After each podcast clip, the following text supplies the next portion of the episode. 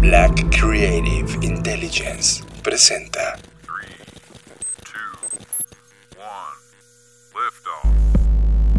Escuchas. Escuchas. Escuchas un podcast de Dixo. Escuchas Creative Talks. Creative Talks. Creative Talks. El podcast donde hablamos de creatividad, futuro, innovación, medios, disrupción y emprendimiento. Con Fernanda Rocha y John Black. Por Dixo. La productora de podcast más importante de habla hispana. Por Dixo. Bienvenidos humanos a las Creative Talks Podcast, el podcast donde hablamos de innovación, creatividad, negocios, diseño, arte, futuro, disrupción. Yo soy John Black y es un honor darles la bienvenida y presentar ahora mismo a Fernanda Rocha. Ta, ta, ta, tan. ¿Qué tal? ¿Cómo están todos? Bienvenidos a Creative Talks Podcast.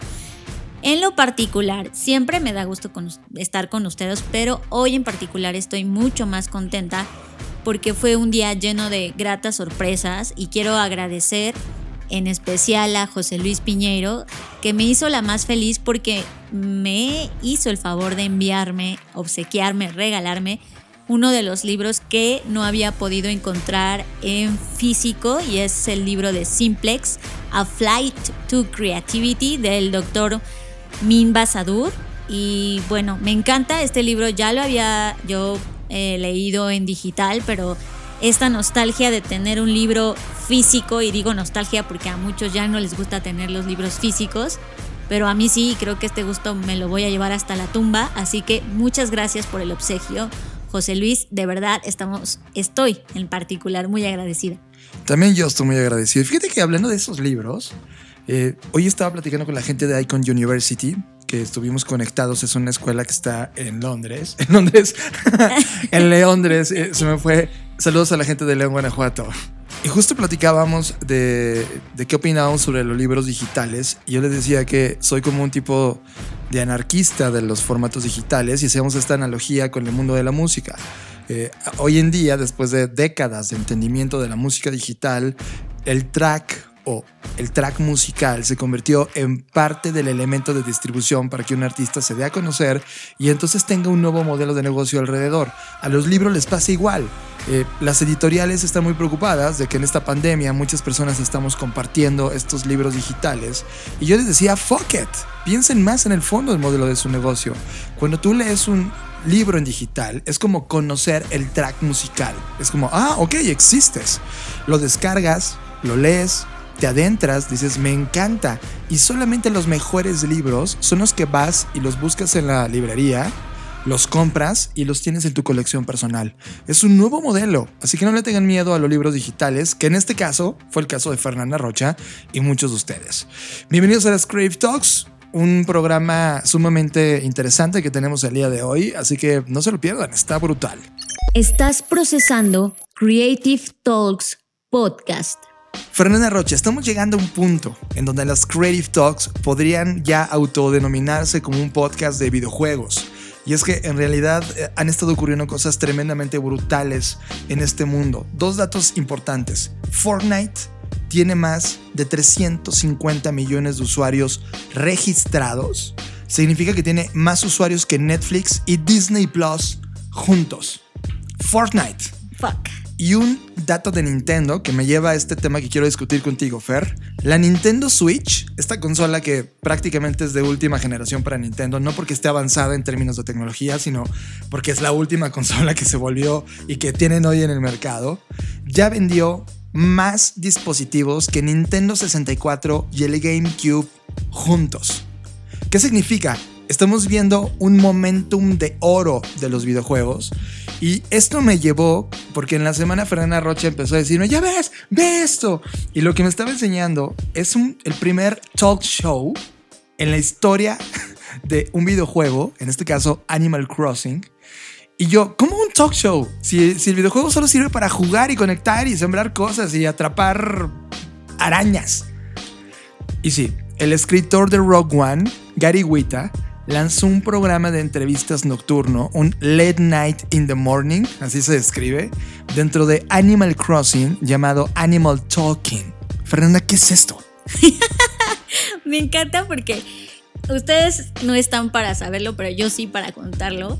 Y siempre llego con John a decirle, soy como esta niña de, señor, señor. pero en lugar de eso es, John, John. Y siempre le enseño cosas. Y en el momento me pasa lo mismo cada vez, porque ella me dice, ah, ¿eso qué? Y, y no me pela y luego tres días después me dice, oye, ya vi lo que me habías dicho y está increíble o estaba, ¿no? Y ya me da su punto yo, te lo dije desde hace una semana. Y, siempre es así, es muy divertido. Frena Rocha es como la inteligencia eh, artificial avanzada de mi cerebro. sí, soy, soy la inteligencia artificial, pero curo cosas de la cultura pop. Entonces, curo cosas de la cultura pop para ti. El punto es que, eh, pues así como lo escuchan, es un talk show en este formato, ya saben, como muy gringo, como todos estos shows donde está un host y viene alguien y pues platican en un silloncito, etc. Es, es ese formato, solo que vive dentro de Animal Crossing. Es decir, ellos están hablando, o sea, en la vida real, y me cuesta mucho trabajo usar este término de la vida real porque como que la realidad ya es tan fragmentada y hay muchas realidades, pero bueno, me entienden a lo que me refiero. En la vida física, eh, ellos sí están hablando, sí están este, comunicándose, pero en el videojuego pues parece que están ahí sentados y platicando y hasta ponen al camarógrafo y todo es así súper cute con sus caritas, ya saben cómo es el juego, los que ya, ya han jugado y no se han resistido a la tentación sabrán de lo que estoy hablando.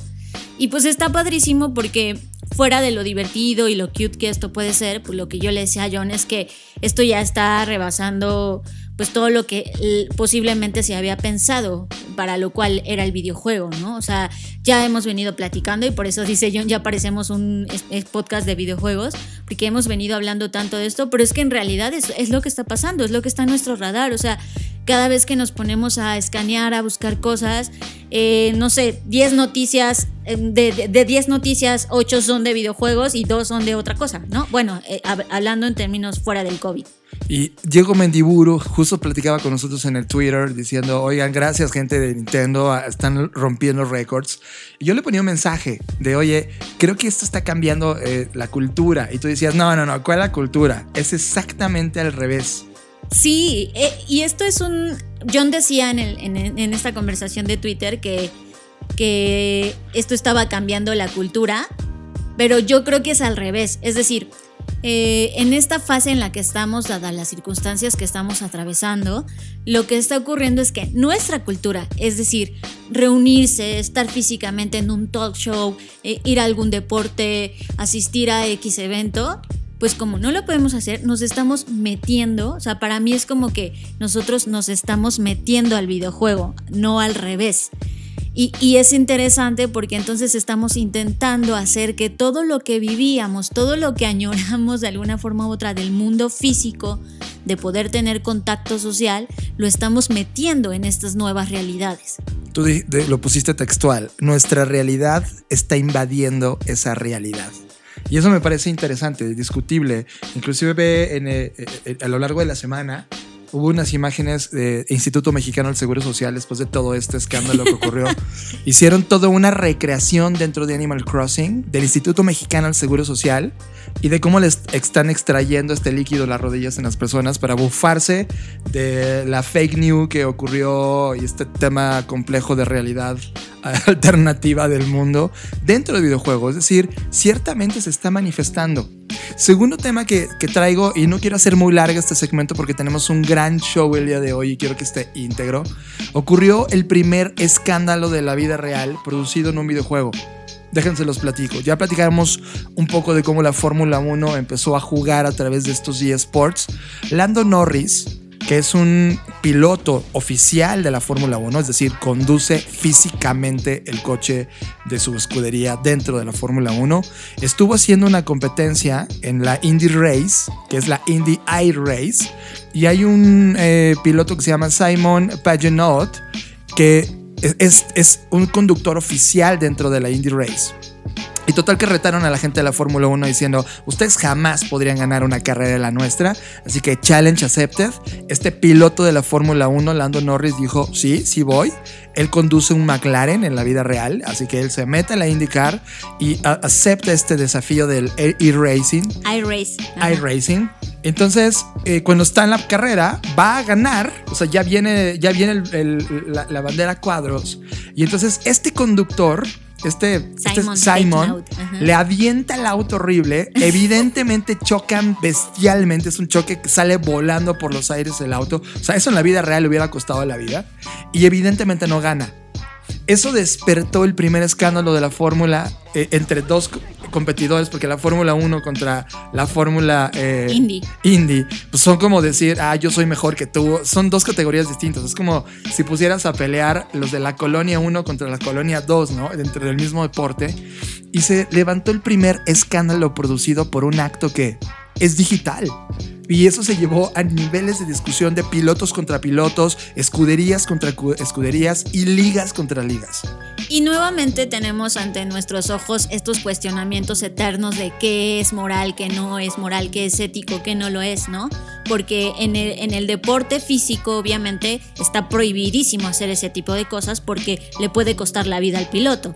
Y entonces aquí es cuestionable de estas cosas, o sea, esto fue como una, una cascarita, ¿no? Pero en, en el deporte de eSports, pues también yo creo que eh, van a empezar a haber más reglas quizás, o reglas mucho más estrictas respecto a este tipo de, de formas de jugar, ¿no?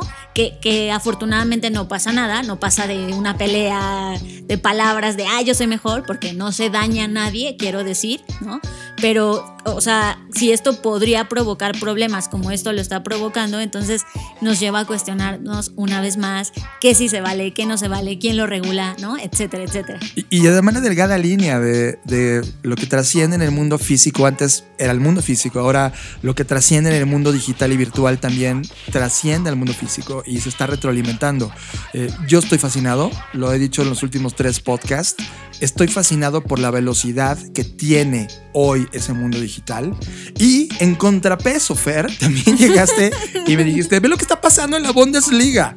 Resulta que la Bundesliga, Fer, y tú me lo podrías contar mejor que yo, hay un equipo que está vendiendo gradas de su estadio vacío poniendo la foto del aficionado. Es, así es, es una locura. Ese, este equipo se llama Borussia Mönchengladbach y quien hable alemán pues ya me lo podrá corregir cómo se pronuncia. Pero bueno, el Borussia le vamos a decir. eh, tiene pues eh, obviamente el mismo problema que todos los equipos en donde no pueden tener audiencias. Entonces están pensando jugar a puerta cerrada y eh, el gobierno alemán, quien dio esta autorización, pues les dijo, ok, van a jugar estas siguientes jornadas, pero lo van a hacer a puerta cerrada. Y entonces ellos, para, no sé, es- eh, mi duda más grande es justo esa, es para qué lo hicieron. Quiero especular y suponer que lo hicieron como uno para recabar fondos de alguna manera y dos para darle a la audiencia, no sé, como esta sensación de- de, sí. que estás. Estás. ¿De qué se trata? Tú pagas un lugar y imprimen, escuchen, es que esto es una locura, imprimen tu foto en un cartón, literal, y lo sientan en el estadio. Así como lo oyen, no, no es broma lo que estoy diciendo, o sea, imprimen una foto tuya en un cartón y a esa foto, a ese cartón van y lo sientan en las gradas del estadio. Hay fotos de esto, ¿eh? lo pueden buscar. Y es una locura. ¿Cuánto cuesta tener tu cara de cartón? Actualmente eh, cuesta 19 euros y ya hay 4.500 figuras de cartón dentro del inmueble y otras eh, 12.000 personas ya adquirieron el espacio que ocuparán con su fotografía para estar, entre comillas, presentes apoyando a su club. Y yo le decía a Fer, ¿y entonces qué van a hacer? O sea, van a poner grabaciones de un estadio así de... "Ah", Para que se sienta que están en una simulación con gente real. Esto está rompiéndonos, Fer. Esto está en nuestras cabezas eh, colapsando un tema de un estadio real con gente. De cartón. Pero está ocurriendo que hay, partidos Pero- digitales. Pero con- es lo que te digo, o sea, ahora, imagínate esto en un Animal Crossing, en un Fortnite, en un, ¿sabes? O sea, claro que la, si la gente está dispuesta a pagar un pedazo de cartón, Sí. o sea, creo que esto puede irse a otras cosas que no hemos imaginado. Lo cual me lleva al último punto de este bloque. En el mismo juego, Animal Crossing, ok, no estamos, o sea, Animal Crossing no nos está pagando un solo peso por todas estas menciones, ok. Simplemente está tomando liderazgo de todas las manifestaciones Y de digitales. todas las noticias, ¿qué, qué rayos les pasa? Bueno, pues Animal- en Animal Crossing, las personas que saben diseño de interiores ya vieron Animal Crossing con un tema de, ah, porque en Animal Crossing, de una chocita que como inicias en tu juego, puedes tener una casa con cosas adentro. Ok, hay diseñadores de interiores para Animal Crossing. Puedes contratar a una diseñadora de interior para tu casita de Animal Crossing y que todo dentro esté tremendamente bien diseñado. Y cuesta tener a esta persona 40 libras por hora. No manches, está cañón. O sea, a mí sí me gusta, ojo, no, no, tampoco quiero que aquí piensen que me la paso jugando. Me encantaría pasármela jugando. Lo, juego para entender de qué se trata y todo, pero sí sé que hay gente que se la ha pasado jugando así todas estas horas. Entonces, no dudo. me, me sorprende en el sentido de que, wow, que alguien pague esta cantidad, pero al mismo tiempo no me sorprende porque veo que la gente sí está siendo súper clavada con este tema, o sea, como de ya conseguí el cuadro de no sé qué porque de repente hay como ventas especiales, entonces hay objetos que solo están un tiempo vigentes y solo en ese tiempo los puedes comprar. Es una locura, o sea, es, es, es, es una locura, es un modelo de negocios que está ahí, que está esperando a ser tomado por alguien, es, estas personas que ya están explotándolo en términos de interiores, claro, y después seguro va a venir arquitectura, no, o sea, ya me imagino todas las disciplinas que pueden caber, porque al final es un nuevo mundo. Sí, y esto nos tiene evidentemente con el radar eh, totalmente abierto y está llenándonos este tipo de noticias todo el tiempo este radar. Quisimos abrir con este bloque porque realmente nos sigue sorprendiendo y ahora sí vámonos a la sección de media. Media. Hablamos de los contenidos que vemos en Netflix, Amazon, YouTube, Vimeo, HBO, iTunes o nuestro timeline de Internet. Media. Media es presentado por Blackbot, la compañía que diseña el futuro. Estoy muy emocionada de esto que les voy a platicar. Seguramente algunos ya la vieron, algunos otros no, y estoy hablando de esta serie nueva llamada Midnight Gospel. Y aquí, para los que no la han visto, voy a contar algunas cosas que pueden ser spoilers, así que ojo con eso, luego no me reclamen. Y para los que ya la vieron, posiblemente esto que les voy a decir también les pueda ayudar, no a entender, porque creo que la serie está hecha para que cada quien entienda lo que le dé su gana, pero sí como a contrastar con otros puntos de vista y con otras cosas que yo alcancé a descifrar. Obviamente ni soy una experta en Midnight Gospel ni mucho menos, pero hay cosas que me dejaron pensando muy puntuales y que quiero compartir con ustedes. Lo primero es que me entusiasma cañón, no tienen una idea, eh, la forma en la que está narrada Midnight Gospel. ¿Por qué? Porque en realidad una de las cosas que más me entusiasma de esta creación eh, uno que une a dos talentos impresionantes. Por un lado a Pendleton Ward, que es el creador de Adventure Time, y Duncan Trussell, que es el comediante eh, y presentador de un podcast que se llama The Duncan Trussell Family Hour. Y lo que me entusiasma de esto es que eh, por primera vez estoy viendo algo que en mi mente es un podcast con dibujos animados. Un podcast visualmente legítimo. Y si no lo habían visto desde esa perspectiva, ahora si lo vuelven a ver o apenas lo van a ver, véanlo con esa perspectiva. Prácticamente esto es un podcast y no es que yo lo esté imaginando así, es que está hecho de esa forma. Los creadores han pasado mucho tiempo de su vida invirtiendo en entrevistas, podcasts que le hacen a las personas que están alrededor de ellos y obviamente que hablan de los temas que a ellos les interesan y de repente se les ocurrió que era buena idea hacer este trabajo de compilación de, eh, con algunas de estas charlas icónicas que han tenido cada uno en diferentes momentos de sus vidas. Y otra cosa que se me hace una locura es que en, en latín hay una cosa que se llama opus magnum, que significa ópera magna o óperas, es como tu mejor trabajo de la vida, ¿no? Y ellos hicieron esto, eh, se cree que en la alquimia se cree que el, el, opus magnum lo puedes alcanzar después de ciertos pasos para llegar a tu nivel de conciencia o de sabiduría más alto. Y esos pasos son siete para llegar al octavo. Y así está hecha esta obra. Es decir, son siete episodios para llegar a un octavo donde culmina toda la sabiduría y la trascendencia y lo que ellos llaman iluminación del personaje principal que es Clancy. Y eso me encanta porque se sale de todas las cosas que hemos visto los últimos años, ¿no? Por un lado estamos muy contentos y lo hemos platicado en este podcast de que existan cada vez más contenidos, que cada vez se democratice el acceso, etcétera, pero es muy refrescante y al menos para mí lo ha sido ver esta obra que rompe con todas las eh, narrativas, todo lo que yo sé de storytelling, esta, esta obra lo deshizo y me encanta que haya sido así porque es como se pueden hacer muchas cosas fuera del arco narrativo, se pueden hacer muchas cosas fuera del, del journey que estamos acostumbrados de las historias hollywoodenses y de todas las historias casi bajo las cuales está creado, ¿no? Este, eh, todas las historias. Entonces me encanta el saber que alguien dijo a la mierda con eso y voy a hacer algo totalmente diferente. Yo creo que a mí lo que me vuelve loco, Fer, y por ahí le puse a Nancy en su Facebook que esta es una de estas series que tengo que ver en desaceleración 10x. O sea, de repente cuando pones 2x va al doble rápido, yo tengo que ponerle 10x menos de la velocidad como van contando las cosas. Se puede ver de tres formas. Una, en mute, y solo viendo la historia visual que te están presentando, que dices, ¿qué mierda estoy viendo? Este viaje psicodélico de personajes que usualmente no podrías conversar con ellos y de repente están ahí contándote algo. Esa es la primera. La segunda es pones el audio, entonces sí le bajo la velocidad, porque está ocurriendo al mismo tiempo de la narrativa visual una historia que fue real, o sea, esa conversación que dice Fer es parte de toda esta colección de podcasts que ellos obtuvieron y están ocurriendo estas conversaciones que tienen una profundidad descriptiva de la vida de cada una de, estas personas sobre el mundo, sobre los pensamientos, sobre las drogas, sobre temas tan específicos que te revientan la cabeza y la tercera, la tercera forma de leerlo es este ruido en tu cabeza de una hipótesis que te la reventó explotando como tercera línea discursiva mientras ves y oyes las dos anteriores.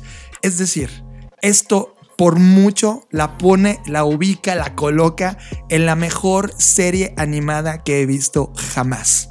Así de fuerte, así de intenso, así de rico que en este momento de nuestra vida, en este momento de nuestra historia y madurez personal en el planeta, esté llegando algo en este nivel que te incomoda, que es difícil de leer, que logras capturar, que la tienes que volver a ver y sobre todo voy a darle un dato que les va a destrozar y va a despertar este hambre por decir quiero verla ya.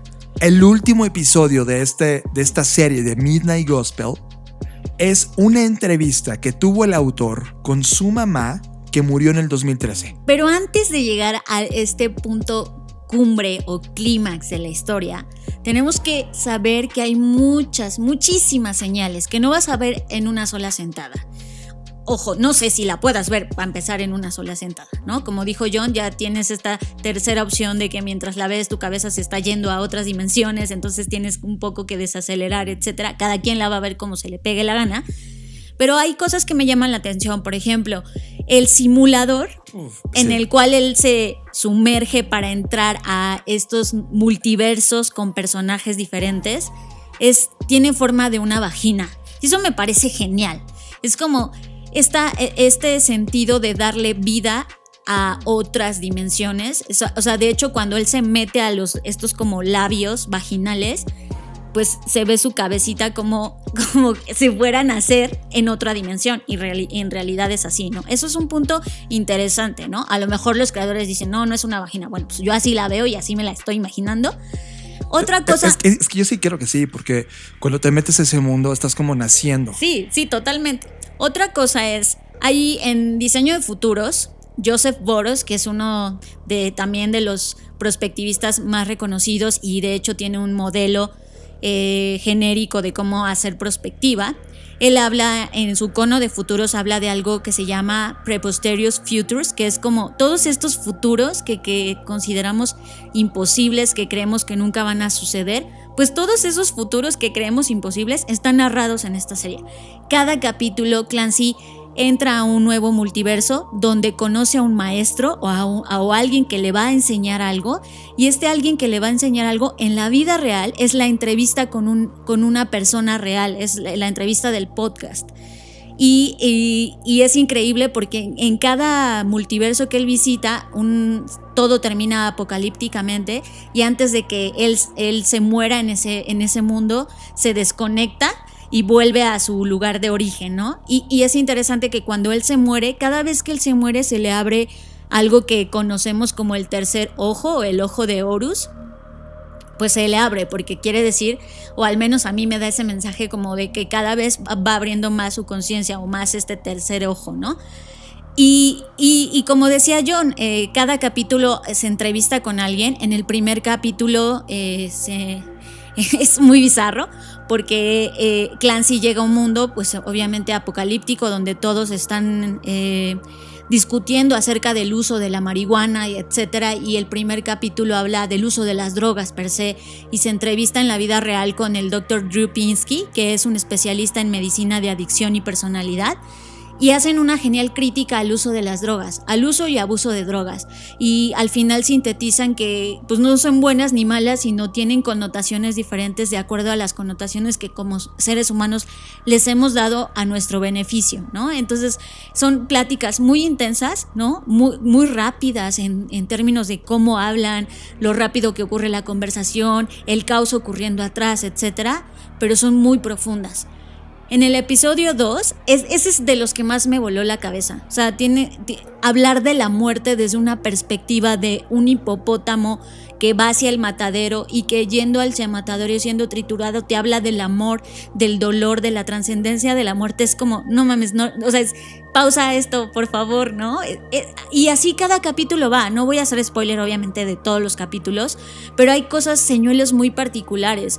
Por ejemplo, en el 3 ah, eh, se pone a platicar con quien en la vida real se llama Damien Eccles. Y él es una persona que ha vivido una historia durísima, estuvo 18 años en la cárcel, por razones al parecer injustificadas, porque todavía lo siguen eh, considerando culpable y de hecho él tiene un documental donde habla de esta historia que se llama West of Memphis. Pero él estuvo 18 años en la cárcel y entonces él asegura en la vida real que lo que lo ayudó a, mantenerse cuerdo durante todo ese tiempo y centrado fue el tema de la magia y la meditación. Entonces te hablan de estos temas de, de multiversos de meditación, de trascendencia, de psicoterapia. O sea, hay un montón de temas muy profundos que se van narrando a lo largo de, todo este podcast visual, ¿no? Y, y es increíble porque cosas del tarot, cosas de magia, cosas de la muerte, cosas del dolor, del sufrimiento, de cómo nos vemos de nuestra existencia. Es muy nihilista, eso sí, ¿no? Todo el tiempo se está preguntando quiénes somos, qué hacemos, por qué estamos aquí, cómo estamos seguros de que esto es real, etcétera. Pero lo que me gusta es que culmina con esto, con esto que menciona John, la muerte del ego. Y en la muerte del ego él se, encuentra con su madre. Esta plática con su madre obviamente ocurrió antes de que ella falleciera. Y platican de esto, de cómo es este camino casi tortuoso, pero al mismo tiempo hermoso sobre nacer, crecer, morir. Y, al final quizás podamos morir sin haber entendido lo que hemos vivido. Y todas estas preguntas que seguro algunas veces a medianoche te invaden y, no sabes, no tienes respuestas y quizás no es necesario tenerlas pero entonces a mí lo que me, lo que me impacta es que todo esto no me ha hecho más que recordar, eh, es en algún momento el, uno de los libros de Marco Aurelio llamado Meditaciones, eh, ahí en ese libro hay un ensayo sobre la muerte y de repente como todo eso que estaba viendo me remontó a ese libro, solo que era como si lo pudiera describir el libro visualmente. Y eso me lleva a pensar al final del día, o más bien lo que me llevó a pensar esta serie es nuevamente en la pregunta de ¿vivimos en una simulación o no? ¿Es real o no? Eh, ¿Somos reales nosotros? ¿Estamos vivos o no? ¿Estamos seguros de que esto está ocurriendo realmente? Y si es así, ¿cómo podemos estar seguros? O sea, estas preguntas que, que, la verdad yo creo que en algún momento alguien de ustedes me entiende y, y, se lo han hecho y es como, ok, mejor no quiero pensar en esto, ¿no? Porque sientes como este gran vacío y esta gran nada que al final del día se vuelve poco significante. Y mucha gente lo, que estaba pasando es que decían que si era mejor o peor que Ricky Morty o no. Yo creo que no es mejor ni peor, es, es muy diferente, porque Ricky Morty eh, habla desde el punto de vista de, del odio hacia los humanos que tiene, ¿no? Los ve como seres inferiores, como, ah, estos este, eh, como los trata mal eh, y, y es como muy ácida en ese sentido. Y esta serie en mucho sentido habla del amor y de las cosas que nos hacen peculiares y de las cosas que nos hacen ser, seres iluminados, seres creadores, seres creativos. Y, creo que eso lo hace totalmente distinto al punto de vista de Ricky Morty, por ejemplo, que es lo mismo que tratan de hacer en la serie de eh, en, la, que están bueno, en la que es para niños, ¿no? Porque ojo, esta serie, por más muñequitos lindos que tenga, no es para nada para niños. Y en Adventure Time, pues mucho hacen de esto, pero son cosas muy sutiles, ¿no? Pero aquí sí es como duro, duro y ácido, pero la gente con la que se entrevistan en cada capítulo es súper, gente súper interesante, gente que tiene TED Talks, gente que es experta en cosas, tienen hasta por ahí hay un ganador de un Emmy, etc.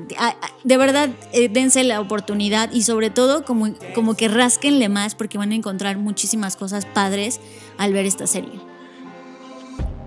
Finalmente digo que me encanta cuando un proyecto rompe la, ortodoxia narrativa, rompe eh, los estándares de cómo tiene que contarse una historia. Lamentablemente, y esto es lo que va a pasar, esta serie solo es para unos cuantos y van a seguir haciendo otras cosas. O sea, Netflix al final del día su algoritmo va a decir, este, gracias por participar, ya no va a haber temporada ni siquiera dos. Y si sí, qué bueno, pero lo dudo. Esto solamente va a ser para unos cuantos, pero se va a convertir en una de esas series que son absolutamente relevantes para una generación de personas que estamos cuestionándolo todo y esto puede tener grandes fundamentos. Y que sabes que me gusta, y perdón, quizás muchos nos van a dejar de escuchar por esto que voy a decir, pero I don't care. Esta serie que nos recomendaron de Bojack Horseman, que la verdad es que no me gusta para nada, justamente por este tema, porque es sobarle el lomo, como decía mi bisabuela, a una generación que está, eh,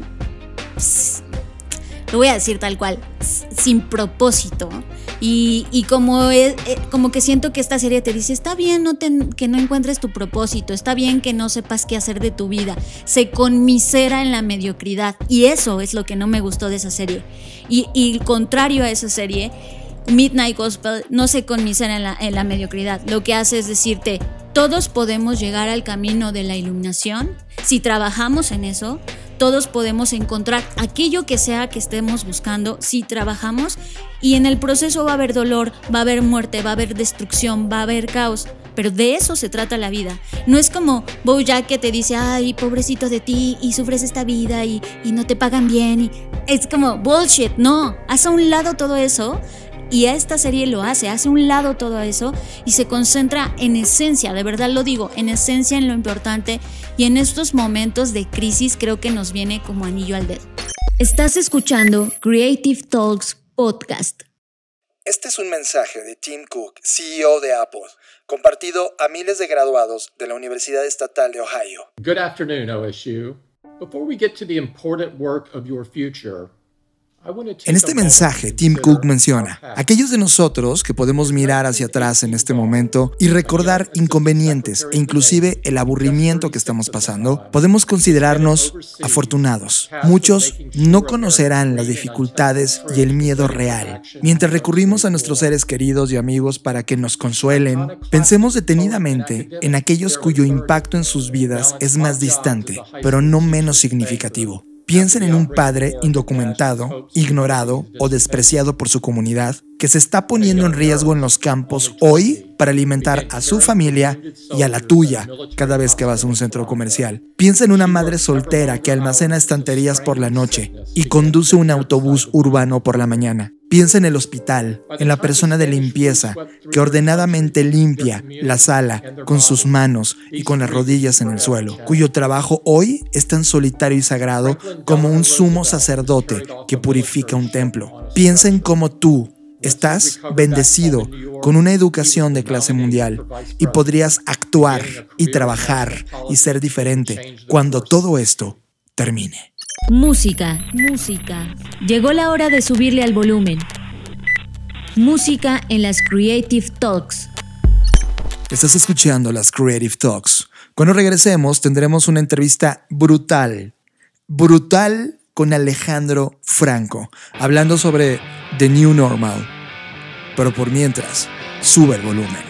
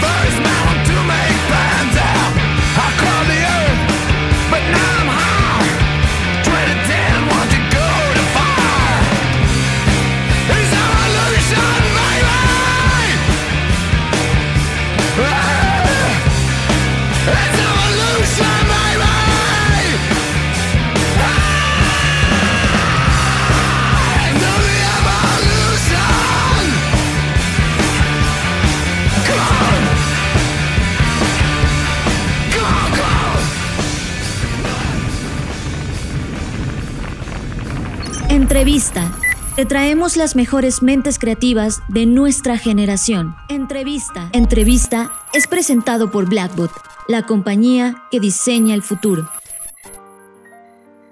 Estamos de regreso en las Creative Talks. Fernanda Rocha, hoy tenemos un invitado de lujo que además es una persona icónica en el mundo de la música y todo lo que ha venido ocurriendo respecto al pensamiento de la nueva normalidad.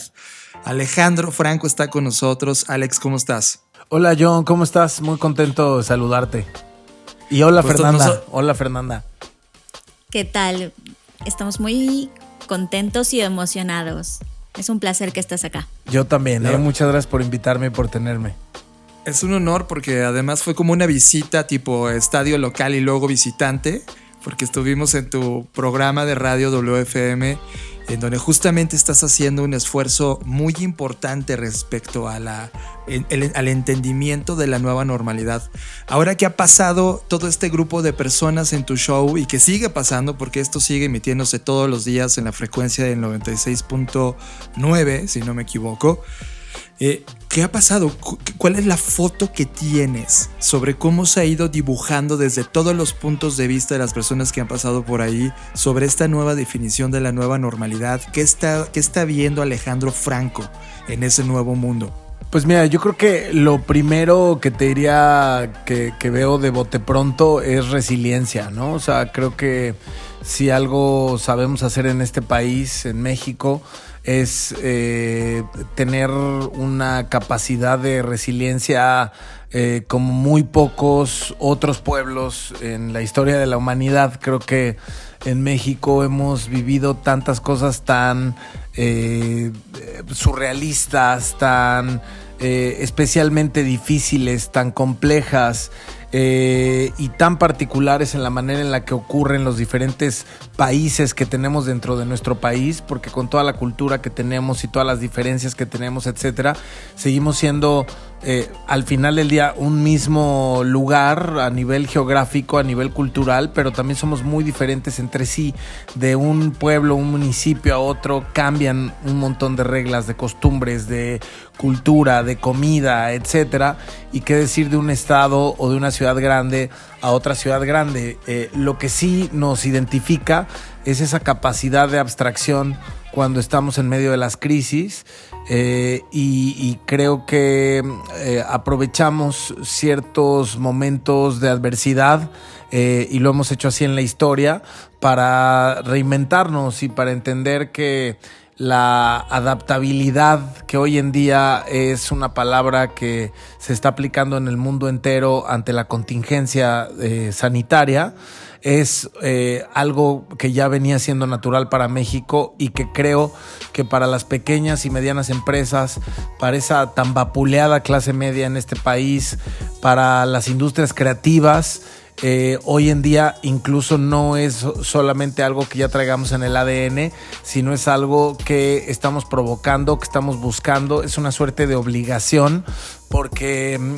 ante como vemos el tamaño del reto, eh, estamos convencidos, si no todos, gran eh, parte de los que formamos parte de, este segmento en particular de la población en México, eh, estamos convencidos de que si no lo hacemos, si no lo hacemos juntos, no lo vamos a hacer. Y, tenemos muchas ganas de, de, estar mejor, tenemos muchas ganas de sobrevivir esta adversidad y tenemos también, me parece que toda la convicción de reinventarnos al 100% si es necesario. Y yo he notado eso, he notado muchas ganas de salir adelante, he notado muchas ganas de empezar a, a generar una energía en conjunto y no solo desde lo individual. Eh, yo me he topado con colegas, con amigos, con gente que conozco, pero también con gente que no conozco y que estoy conociendo, incluidos ustedes. Y, entiendo que estamos hablando de lo mismo. No tenemos que hablar mucho tiempo acerca del tema, no tenemos que hablar mucho, eh, a veces incluso del fondo, sino más bien de la forma. Todos ya entendimos que en el fondo nos vamos a tener que eh, ayudar, vamos a, tener que ser eh, empáticos el uno con el otro, compasivos, eh, pero también colaborativos. Y en la forma me parece que es donde están ocurriendo las pláticas, en el cómo hacerlo y en cómo generar que, que las cosas ocurran, ¿no? Y creo que ahí hay un tema brutal en esa ecuación y tú lo mencionaste, la creatividad. Creo que tú has estado parado ya 20 años de tu vida en una escena musical, creando multiplicidad de proyectos, liderando una de las revistas más importantes de la cultura musical del país. Y desde tu punto de vista, la creatividad, ¿qué factor tiene en la resolución de este reto global que estamos viviendo todos en este momento? Pues yo creo que justamente hoy estamos entendiendo eh, cómo generar procesos creativos que no necesariamente estábamos eh, generando o que quizás pensábamos que no estábamos preparados para hacerlo. O sea, creo que hoy en particular estamos ante una situación de tal nivel que nos está enseñando de manera clara que tenemos que eh, hacer uso de, toda la creatividad que tengamos en nuestras manos, de todos los procesos creativos o gestiones que tengan que ver con, eh, insisto, la adaptación o la reinvención, porque de alguna u otra manera el momento eh, nos indica que es tiempo de... Yo creo que ahora mismo todos estamos viendo cómo replantear nuestros negocios, incluso la nueva normalidad. En el programa de radio yo hablo mucho de que no es necesariamente la normalidad que va a llegar un día, es decir, no es como que va a terminar la contingencia un día, se van a abrir las puertas y como en película de zombies vamos a, a abrir a este nuestra, nuestro umbral y vamos a ver cómo quedó la ciudad y vamos a empezar a rehabilitarla. Esto va a ser gradual y, va a ser tan gradual que tenemos que entender que ese proceso es parte de la nueva normalidad y que el momento que estamos viviendo hoy, muchos dirán que seguimos en el ojo del huracán, muchos dirán que a lo mejor ya estamos en otra etapa y otro momento, a lo mejor ya, ya notan en el ojo del huracán, ya, ya la crisis sanitaria empieza a ponerse un poco más crítica, eh, los números empiezan a ser otros, con todo y que no tengamos más que los oficiales, que no necesariamente ya sabemos son los exactos, pero esta nueva normalidad es importante entender, es la que vivimos ya hoy, la manera en la que nos adaptamos a nuestras propias casas eh, y adaptamos nuestros espacios de oficina a nuestros espacios de, vida, la manera en la que estamos redescubriendo quiénes somos, redescubriendo a nuestra familia, eh, la manera en la que estamos planteando los tiempos en los que estamos con la familia, en los que estamos en casa, en los que estamos trabajando, en los que estamos con nosotros mismos, cómo seguir generando espacios para nosotros mismos. A veces eh, había esta, esta normalidad en que pues por lo menos uno en el coche, en el tráfico, estaba con uno mismo, ¿no? O sea, eh, sales de tu casa donde tienes a tu familia, X o Y situación es la que prevalece en casa, buena, mala, regular, como sea, es la vida de cada quien, pero luego llegas a tu oficina y te encuentras con tus compañeros de trabajo que son tu otra familia y luego sales y a lo mejor si te vas a algún lado acabas yendo con un grupo de amigos, etcétera. Hay, momentos en, la normalidad anterior en que el estar con nosotros mismos era estar en el tráfico una hora pensando cosas o escuchando lo que más nos gustara o a lo mejor en silencio reflexionando eh, acerca de nuestro día etcétera. Pues hoy en día no se tiene ni ese mínimo espacio, ¿no? Entonces hay que procurar los espacios, hay que volver a encontrar momentos de conversación propia, de reflexión, hay que encontrar los momentos para la familia, hay que encontrar los momentos profesionales y creo que la creatividad empieza desde ahí, cómo hacer que esta gestión sea real, que esta gestión sí sea eh, efectiva en cada uno de los rubros, porque si quieres estar en todo al mismo tiempo, pues nada más no la vas a armar, te vas a frustrar, eh, el tiempo con tu familia lo vas a acabar teniendo a la mitad como eran las comidas, todavía este, hace unos meses que te ibas a comer con un grupo de gente y realmente no estabas ahí porque estabas atendiendo mil temas más, o estabas un sábado, un domingo con tu familia y estabas en el celular todo el tiempo, creo que este reset nos está readaptando, nos está cambiando y nos está forzando incluso a, crear, ¿no? De ahí el tema de la creatividad, por eso digo que viene desde la base, a crear nuevas estructuras y a volver a plantearnos de una manera consciente por primera vez, porque pues todo en la vida lo hemos ido avanzando empíricamente y, te vas adaptando a las condiciones. Nunca nos había venido un reset tan general en la humanidad y ahora sí de manera consciente podemos replantearnos cómo queremos reintegrarnos a la siguiente etapa de la nueva normalidad, pero estando conscientes que ya empezó, ¿no? Y a partir de esto que nos comentas sobre la resiliencia y el comenzar con uno mismo, ¿crees que esto no a la sociedad mexicana nos da una ventaja sobre el resto de países hablando en términos de creatividad? Pues mira, yo creo que nos da una ventaja que, que, si estuviera bien aplicada y bien dirigida, incluso sería una ventaja competitiva, incluso sería una ventaja que pudieras reflejar en temas financieros, económicos, de negocios y de un montón de cosas. Desgraciadamente no estamos ni tan organizados, ni tenemos, eh, me parece, los líderes adecuados para una situación como esta y eso ha quedado claro en las últimas semanas. Si tuviéramos esa capacidad de tener un liderazgo desde el gobierno eh, en conjunto con la sociedad civil, con la iniciativa privada y con todos los, los puntos y vertientes que establecen una sociedad como la mexicana, me parece que tendríamos una ventaja competitiva, pues nivel superpotencia, ¿no? O sea, sí creo que estaríamos en el nivel de cualquiera de los países más grandes económicamente, eh, cultural y socialmente que existan en el mundo, porque somos varias de esas cosas y somos una potencia en un montón de ellas. El tema es que no, no existe propiamente un liderazgo. Creo que sí existen iniciativas desde la sociedad civil que hay que tomar, que hay que abrazar, que hay que seguir haciendo, que hay que empujar. Y también creo que como sociedad, ahí si quieres verlo como una ventaja competitiva, lo podríamos hacer eh, sí estamos mucho más preparados para vivir una situación adversa.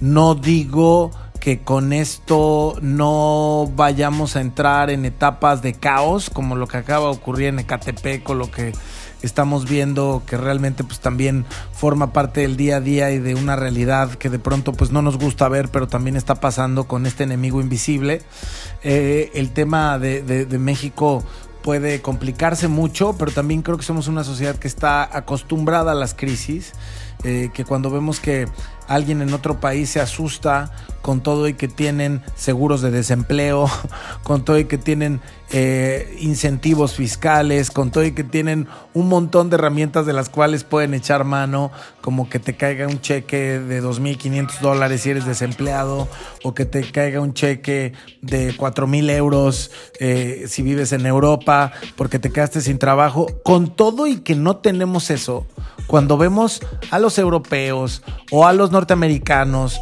eh, similar, no sé, por ejemplo, de la clase media, para seguir hablando de ese, de ese rubro en particular, eh, que, ahorita les puedo decir porque hablo mucho de la clase media, pero al final me, parece que eh, cuando, cuando vemos esos ejemplos de, preocupación y de, y de cómo afrontar la adversidad, en México no es que los minimicemos, pero decimos, oye, pues tranquilo, vas a estar bien. Nosotros ya hemos pasado temas muy duros, muy difíciles, muy complejos de explicar y sumamente surrealistas. O sea, yo creo que la crisis de inseguridad de, los últimos 10, 15 años ha sido mucho peor que lo que estamos viviendo hoy en día.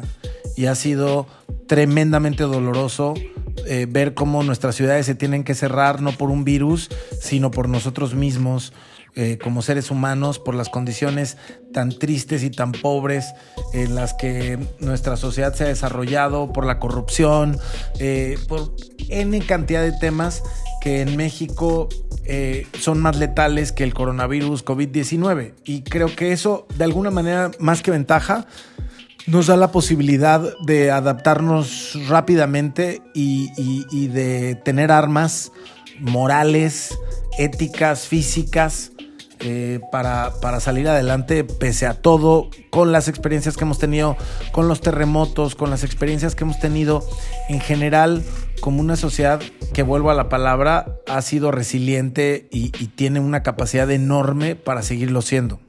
Y en esta capacidad de reacción, no solamente de México, sino del mundo, tú, en tu radar de proyectos que te han despertado una curiosidad o asombrado, ¿qué ha sucedido? Y me hablo respecto a la música, el cine, algunos conciertos que están ocurriendo hasta en videojuegos. ¿Qué, qué has visto en esta nueva normalidad de cómo las distintas eh, legiones creativas del planeta están despertando y despertaron un wow en ti que inclusive puede ser un antes y después de las industrias? Yo creo que lo que más me ha sorprendido es cómo llegó el momento que quizás siempre supimos que podía llegar, pero lo veíamos demasiado surrealista que ocurriera, en que el futuro nos alcanzó. O sea, el tema es que hay cosas que de todos modos iban a cambiar o se iban a terminar en 3, 5 o 10 años. El tema es que hoy en día se están adelantando y están ocurriendo en unos cuantos meses. Entonces, por un lado, es un proceso sumamente doloroso para muchas industrias de ver cómo pues, se termina un ciclo, una era e incluso su negocio principal eh, que venía siendo su negocio desde hace muchos años. Por ejemplo, te voy a poner eh, eh, algo en la mesa como para entender más o menos a qué me estoy refiriendo. El mundo de los impresos, ¿no? Las revistas. Yo he hecho revistas los últimos 20 años de mi vida y, y tengo 41, o sea que la mitad de mi vida he hecho radio y un poquito menos de tiempo, pero casi los 20 años, revistas. Y evidentemente no es que se vayan a acabar todas las revistas del mundo, ni que se vayan a acabar todos los impresos, pero sí hay revistas que hoy en día ante una crisis de industria que ya venía ocurriendo desde hace años con el precio del papel, con que los anunciantes ya no se están anunciando en impresos, sino que se están yendo directamente a eh, digital, no con el mismo tipo de pautas, sino con otro tipo de estrategias muy diferentes a como se ocurría a, como ocurría la publicidad antes, sobre todo en, medios tradicionales como, el, como, como los impresos, que son los de los que les ha costado más trabajo adaptarse, ¿no? La televisión y la radio tienen muchas mayores posibilidades de adaptación al, mundo digital y lo han demostrado y en esta pandemia lo están demostrando otra vez. Pero por ejemplo, en el caso de los impresos, las revistas que dejaron de imprimir porque su imprenta cerró, porque no tienen gente trabajando, o porque no hubo las ventas, porque las marcas cerraron, o porque no pudieron convocar a su personal, aunque lo pudieron haber hecho en home office, etc. Los que ya no imprimieron que ya venían en una crisis en los últimos años y ya no pudieron imprimir o salir en estos meses, es muy probable, y yo me sé ya de varios ejemplos, eh, que no van a volver a imprimir, que ya cerraron para siempre, que ya no van a buscar cómo abrir, van a buscar cómo darle la vuelta al negocio y cómo seguir de pie de otra manera, pero es un hecho que ya no van a regresar a, imprimir. Este es un caso, un ejemplo muy de nicho, muy en particular de los medios impresos de las revistas, pero así hay un montón de temas, ¿no? De, eh, industrias y de negocios que no van a volver a, a ser los mismos o que sencillamente no van a existir. Entonces, número uno, lo primero que me ha sorprendido es eso, la manera en la que se adelantó el tiempo y hemos terminado con cosas que iban a terminar o estamos en el proceso de terminar eh, cosas que iban a ocurrir en 3, 5 o 10 años. Y luego la otra, pues por supuesto ya a nivel industrias creativas y, la generación de contenidos, que es algo que a mí me, pues no solamente me ocupa, sino que me interesa mucho porque estoy justo en ese, en ese medio, formo parte de ese gremio. Eh, sí es muy interesante ver lo que está ocurriendo con el streaming el streaming también se adelantó. Eh, la normalidad que estamos viendo en los streamings eh, y en la manera de hacerlos y de proponer contenidos iba a llegar mucho tiempo después. Ahora mismo está eh, pasando algo que pensábamos iba a pasar dentro de mucho tiempo. Vamos a ver cómo se comporta. Creo que el gran reto ahora es ver cómo se va a capitalizar esa, esa manera de entregar contenidos hay que entender que a lo mejor ahora eh, gran parte de las grandes marcas de festivales o de eventos los vamos a poder ver en un futuro cuando todo regrese a, lo físico también en físico, pero no creo que vayamos a dejar de ver lo virtual, lo que tiene que ver con los streamings, lo que tiene que ver con las inclusiones, como hacer conciertos dentro de plataformas de videojuegos, eh, temas inmersivos, de realidades mixtas. O sea, creo que apenas estamos empezando a ver los primeros destellos de toda una industria que va a seguir creciendo y que realmente pues va a ser muy interesante ver cómo estamos mezclados de las dos maneras, ¿no? O sea, ¿cómo vas a estudiar ahora a lo mejor en Cambridge? Pues a lo mejor ya no vas a tener que ir, a lo mejor vas a formar parte de un alumnado que paga muchísimo menos de lo que normalmente se pagaría o que consiguió una beca que es mucho más fácil de obtener que la beca que te hace ir físicamente a Cambridge y a lo mejor vas a ser un egresado de Cambridge, pero no conoces Cambridge, ¿no? Y, y, a lo mejor nunca vas a ir a Cambridge o vas a ir a recibir tu título y ya está. Eh, creo que lo mismo con los conciertos. A lo mejor nunca vas a ir a Glastonbury, pero sí vas a eh, tener una posibilidad eh, de, ver Glastonbury pues, desde Chile, desde Perú, desde otros lugares, que los ingleses ya lo hacen, ¿no? Este, ellos tienen siempre eh, en la televisión, un montón de cosas en vivo desde que empezaron a hacer televisión eh, de manera consciente para, para, públicos amplios con la BBC, pero el, el, streaming te da otras posibilidades, te da otras entregas.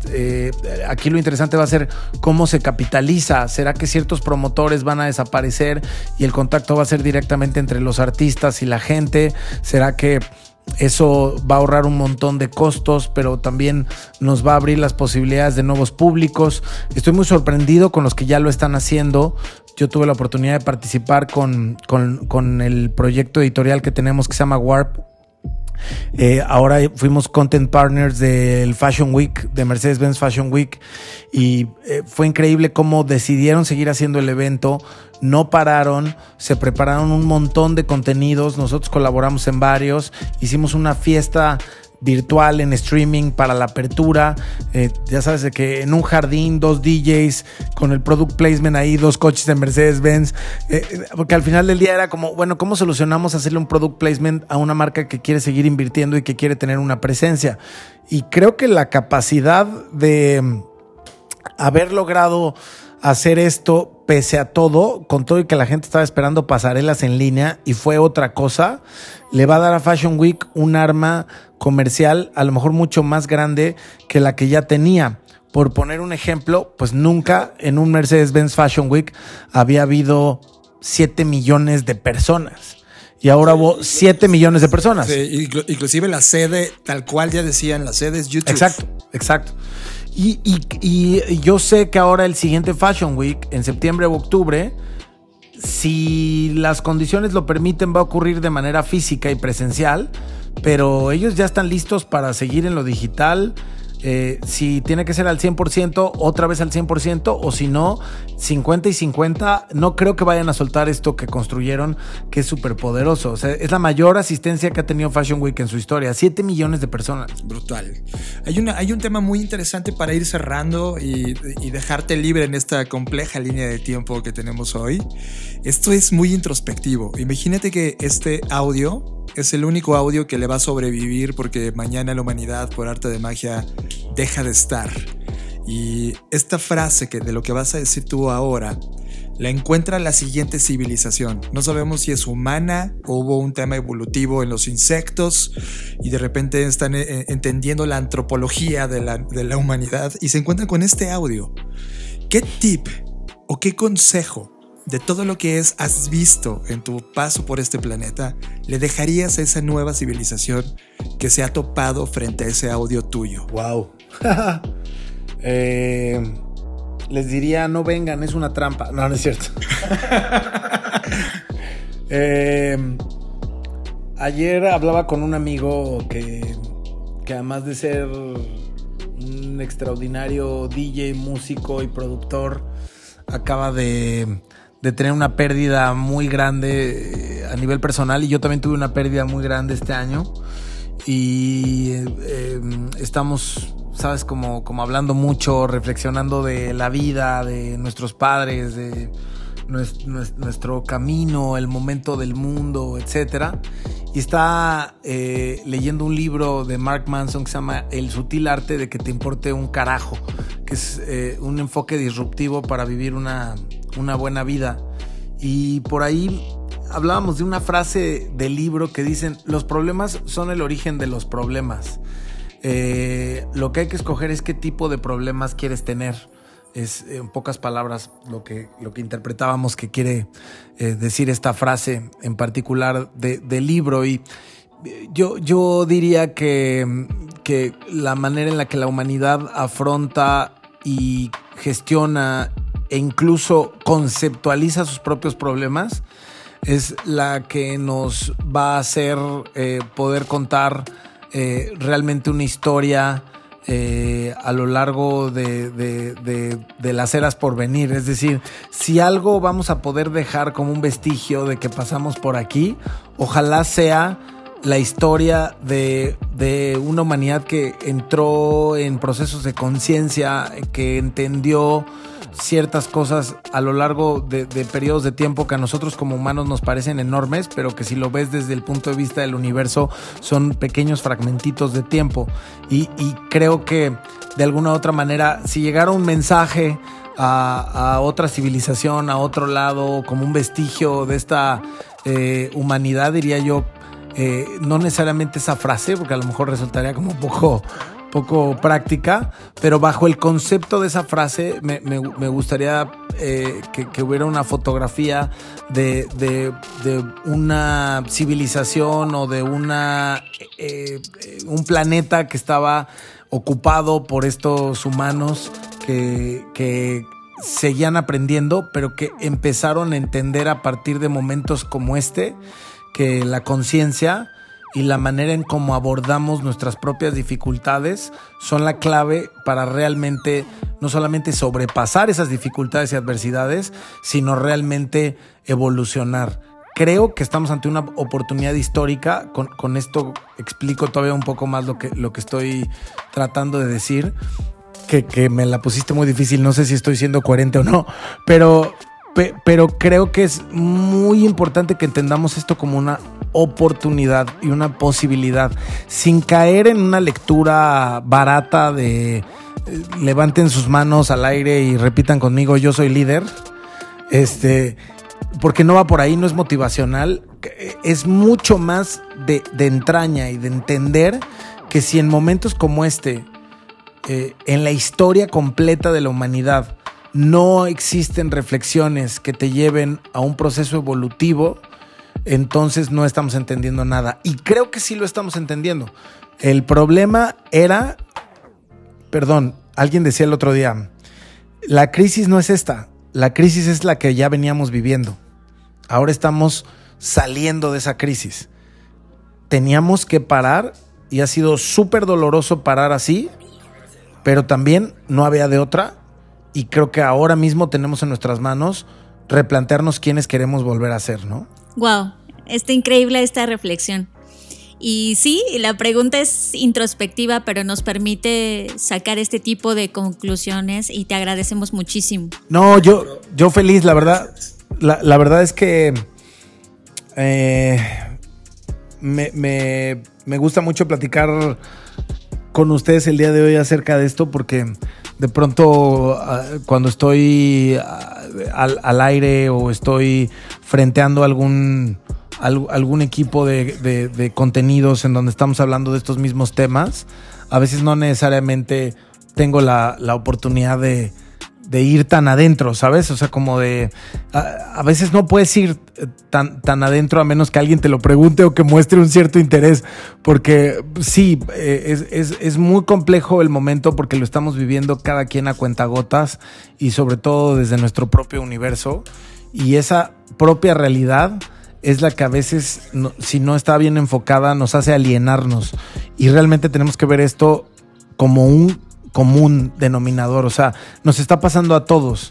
Y es súper bonito el momento eh, en ese sentido, porque cuando más ha ocurrido en la historia que la gran parte de la humanidad en el planeta, en este momento en particular, esté conectado, a lo mejor sí es una pandemia la que nos conecta, pero son muchas otras cosas. Esa sería la primera lectura, que es una enfermedad y una pandemia, y pues cómo no íbamos a hablar de eso. Sí, pero ¿qué nos está trayendo? Y cómo la tecnología nos está permitiendo hacer esto, por ejemplo, estas pláticas, estas charlas, estas reflexiones, cómo estamos más unidos que nunca y cómo vamos a volver a respetar nuestro, nuestra experiencia física y a separarla de la experiencia, experiencia emocional, de la experiencia espiritual y de la experiencia eh, pues que tiene que ver ya con lo que provocamos en otros seres humanos, que es eh, el, el famoso y nunca bien entendido sentido común, ¿no?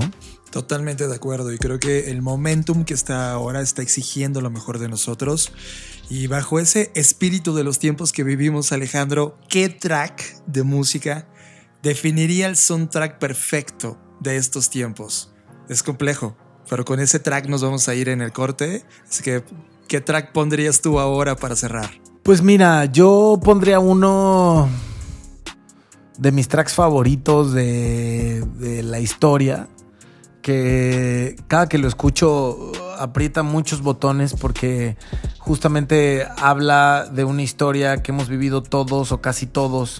En particular creo que con el mínimo eh, que te guste la música, todos hemos pasado una noche como esa y todos hemos despertado cinco años después preguntándonos en dónde estamos, qué hemos logrado, qué hemos hecho y luego hemos vivido otros cinco años y hemos nos hemos vuelto a encontrar en, un lugar en donde nos volvemos a preguntar quiénes somos, qué estamos haciendo bien, cuánto hemos avanzado, etcétera, y, también quién te acompaña en ese proceso.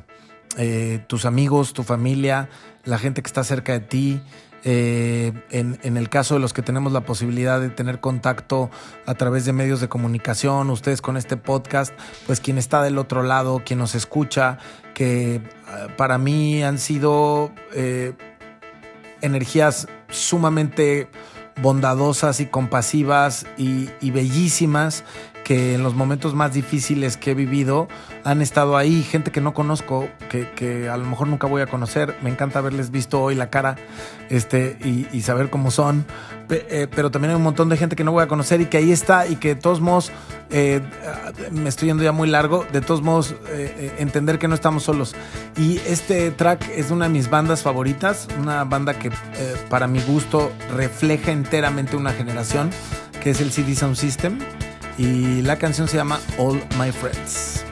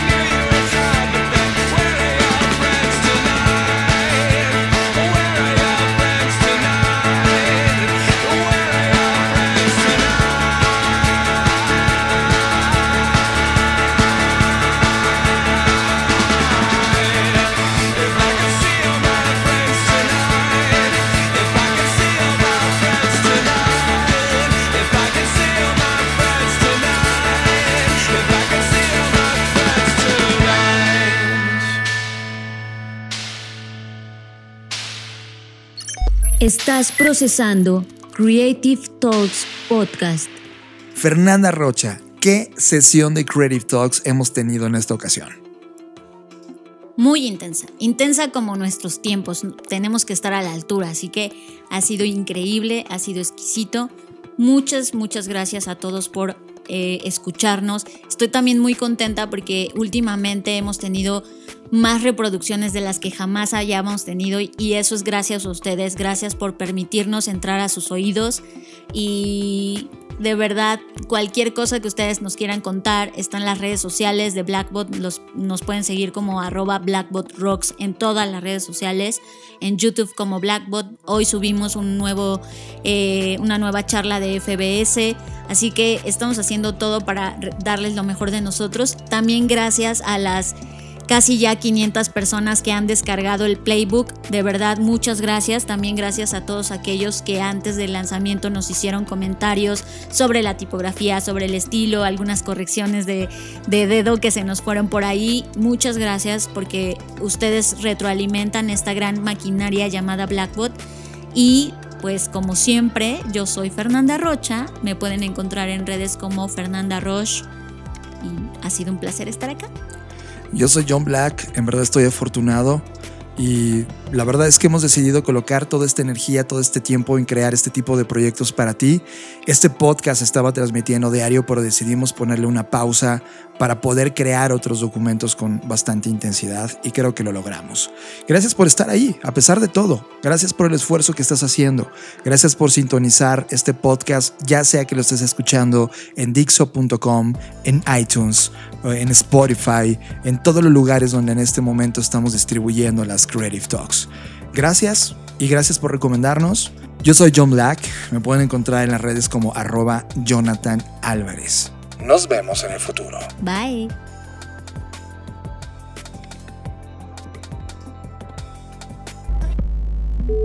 Dixo presentó. Dixo presentó. Creative Talks. El podcast en donde hablamos de creatividad, innovación, medios, disrupción y emprendimiento. Con Fernanda Rocha y John Black. Por Dixo, la productora de podcast más importante de habla hispana. Nos escuchamos en el futuro.